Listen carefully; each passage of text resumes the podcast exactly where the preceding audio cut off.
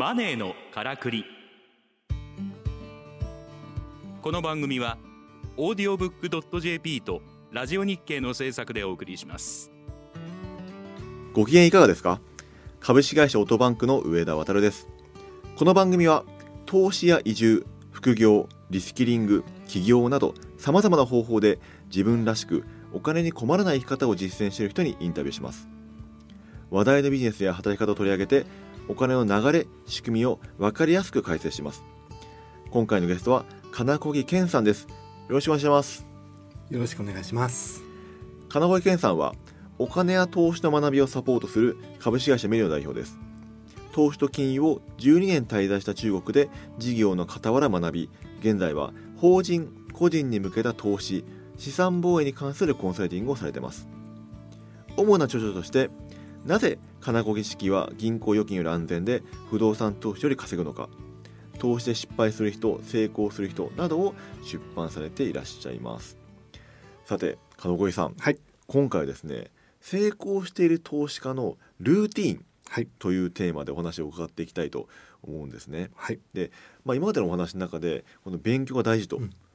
あのウォッチが大事みたいなね、はい。ところはね非常にあのよく理解できたんですけれども、まあ、リスナーさんの中にはですね、まあ、サラリーマン投資の方も多くいらっしゃると思います。で一日中働いているとですね勉強とか情報収集の時間ってあんまり取れないんじゃないかなと思うんですね。はいで私自身もまずまさにその投資を、まあ、あの勉強してみみようかなと思いつつも、まあ、日々やっぱりあの業務に押しつぶされてですねあのほとんどあの見れないんですね。はでそういった中でどうやって日常生活に、この投資家マインドというかですねそのルーティンを組み込んでいくのかっていうのがですね、はい。まあ、すごい興味がありましてでうん。ぜひですね投資に成功するはい。習慣化はいのですね、コツをですねお伺いできればなと思うんですけど、い、かがでしょうか？はい。そうですね。あの投資で成功している人に対するイメージとして、うん。えーもしかすると、まあ、派手な生活をしている、まあえー有名な投資家とあるいは有名な人と起業家と飲み歩いてるみたいなそんなあのイメージ持っている方がいるかもしれないんですけど、うん。実はその逆です。えーつまり規則正しい生活、うん。えーそしてあの体調管理、うん。えー仕事のパフォーマンスを上げること、うん。まあ、本当に基本的なことなんですけれどもでそれをするのが一般投資家でありサラリーマン投資家だと思っています。えー早寝早起き、うん。えーそして飲みすぎないあのまあ、飲まないだけで時間を捻出することができますので、うん。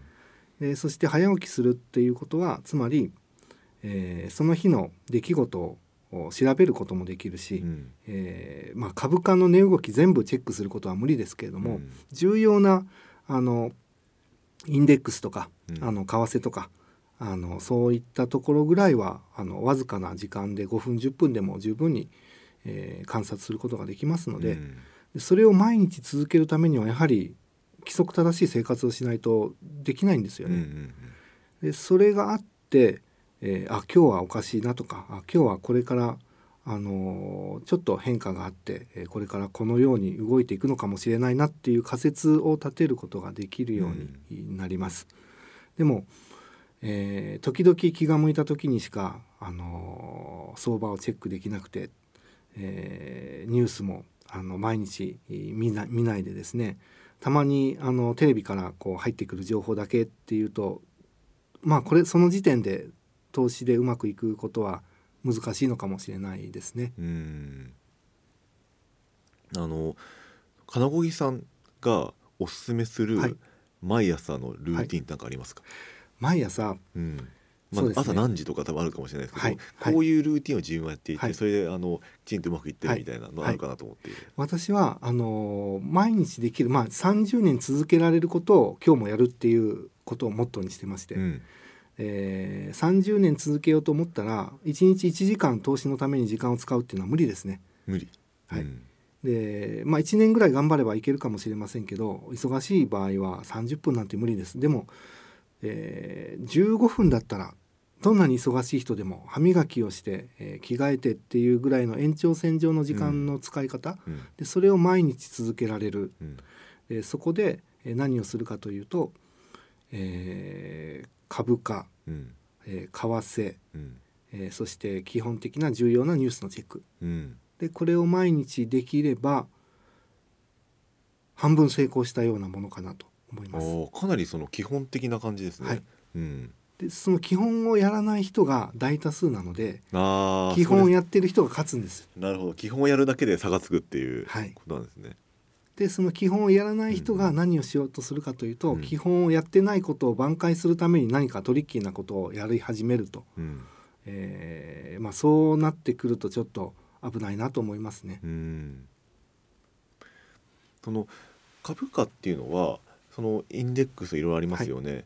あのその中で特に重視する指標って何かあるんですか？私はインデックスが一番大事だと思います。うんえーもちろん個別株の、あのー関心のある株ウォッチしている株があればそれもチェックしたらいいと思うんですけれども、えー上がる株もあれば下がる株もありますからうんうんで一番その今の、えー経済状況世界情勢、えー市況を反映してくれているのはインデックスですね。うんで代表的なところで、えー日経225、うん。えー今特に SP500 なんか人気がありますけれども、うん。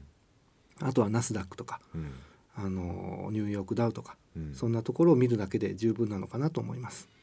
それだけでその世界のあの大まかなそのはい。景気の動向とかわかるからってことですね。そうですね。うん。だからあの普段あの自分が買いたい株を持っている人は、えーインデックスを見ながらインデックスが下がったところで、えーまあ一緒に下げている自分のあの買おうとしている株を買えばいいわけです。あー先ほどあ先ほどというかあの先週はい。おっしゃっていた、あの下がった時に買うのがいいってあれですね。はい。はい。そうです。でそれを知るためにも、あのインデックスっていうのは本当に重要なまあ有益な指標になりますね。うん。インデックスがこれから下げ始めていてえこれからどんどん、あの悪くなっていくような状況で、えー株を買い始めるのはなかなかリスクがあると思いますし、うん。まあ、その点そのインデックスの動向をある程度把握していればはい個別株についてもタイミングを素人であってもうん。あのプロでなくても測っていくことはそんなに難しくないと思いまうす。んなん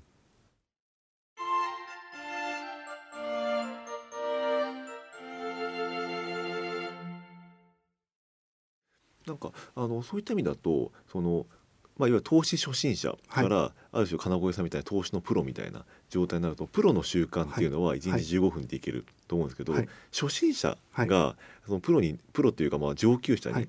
なっていくまでにはい。どういう習慣形成をするのかとか、どういった勉強いや多分プロほどの習慣形成をする前の段階って、ベースの知識がないから、そこの習慣に至るまでの知識がないうんわけじゃないですか、はい。そうすると先に勉強しないと、はい。その習慣をやっても意味がないみたいなはい。感じなのもあるんじゃないかなと思ったんですね。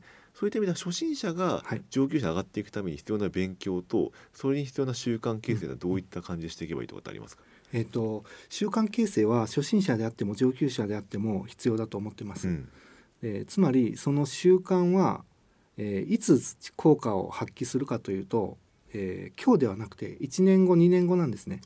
だからまあそうですね、えー第何週目でしたっけ？ GAFAM の株の話ありましたよね。ありましたね。うん。であれもあのーまあかつて GAFAM の株に注目していた人が今儲けているわけで,、で今私たちがすべきことは、えー過去の話をするんではなくて、うん。将来どんなうんうん。ところが伸びるのかっていうのを今、えー勉強するそして見ておく。うんで今自分がやっていることが10年後20年後30年後のリターンに、えー結びついていくっていう話なので。うんえーまあ、つまりだから勉強し始めてから、えー勉強が終わってから習慣づけをしようと思うと遅いんですよね。うんなのでもう習慣づけは今日からやるでそして勉強もやる。うん。両方必要です。うんで勉強する時には、まあ、おすすめなのは、えー本をうん。まずその分野の本を20冊ぐらいうん。読むことかなと思います。う。ん。パラパラとあの熟読でなくても結構なのででそれをやって大体そのあこういう世界なんだなっていううん。ところが見えてくると思うんです。もちろんその本を鵜呑みにして、えーこの通りにやろうっていうことを、うん。あのする必要はないです。うん。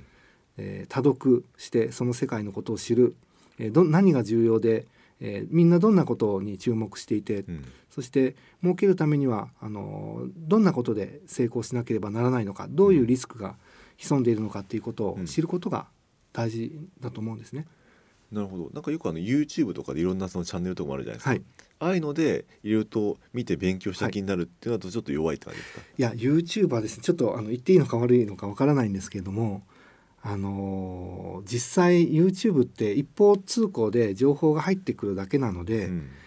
えー実際はですね勉強したつもりになって何の勉強もできていないことが多いと思うんです。なるほど、えーまあつまり YouTube っていうのはその学習というよりもコンテンツなので、うん。そのコンテンツを消費してるんですね。うんうん。でそしてその発信している人の考えをその受け止めてうん。なんとなくあ賢くなったつもりになる賢くなった気になってしまうっうんうん。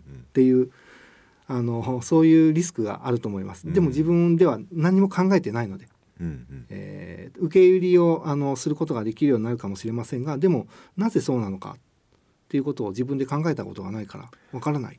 ああなるほどつまりそのコンテンツを YouTube のコンテンツを作った人がはいどういった背景知識だったり考えを持ってそこに至ったのかっていうことがわからないってことですねわからない。うんなので自分にとってそれが役に立つことかどうかもわからない。うんむしろあの弊害がある場合もうん多いと思います。逆にそういった先入観をそこで持ってしまって、あの素直に勉強できなくなっちゃうみたいな。そうですねわかりやすいですからね YouTube ってうん。わかりやすいチャンネルが人気で、うん。あのスパッとあの言ってくれるので。うん。でそこが罠になっているところもあるのかもしれませんね。まあ、でもそういった意味では自分の力で考えるち自分の力で考える力を身につけるってはい。い。うことをするために、まあいろんなその自分が興味持っていはい。る投資関連の本をたくさんはい。読む、多読して、はい。知識を得てで考える力を身につけましょうっていうことなんですね。そちらの方から入るといいかなと思います。でその上であの先ほど金子さんがおっしゃっていた日々の習慣化っはい。ていうところをやっていく、はい。まあ、その積み重ねが1年後2年後にはい。生きてくる、でそこからその、まあ、投資家への道が開けてくるっていう、はい。いや本当に騙されたと思ってやってほしいんですけど、えー1年間10分15分でも続けていくと全く景色が変わってくるんですよ。うん。えーこんなことって最初は思うかもしれませんけれどもあ1年前からこれやっててよかったなとうんうん思うと思います。まさにあの筋トレの世界ですねあー同じかもしれませんね。日々筋トレをすることではい肉体を健康にするみたいな部分で、はいまさにこの投資家マインドの筋トレというか、はいそうですね。だからこそあの無理のない範囲で毎日続けられるうん時間でやっていくことが大事かなと思います。なるほど。いや大変勉強になりました。ぜひ私もやってですねあの投資家への道を歩んでみたいなと思います、はい、はい。今回のゲストは金子井健さんでした。どうもありがとうございました。ありがとうございました。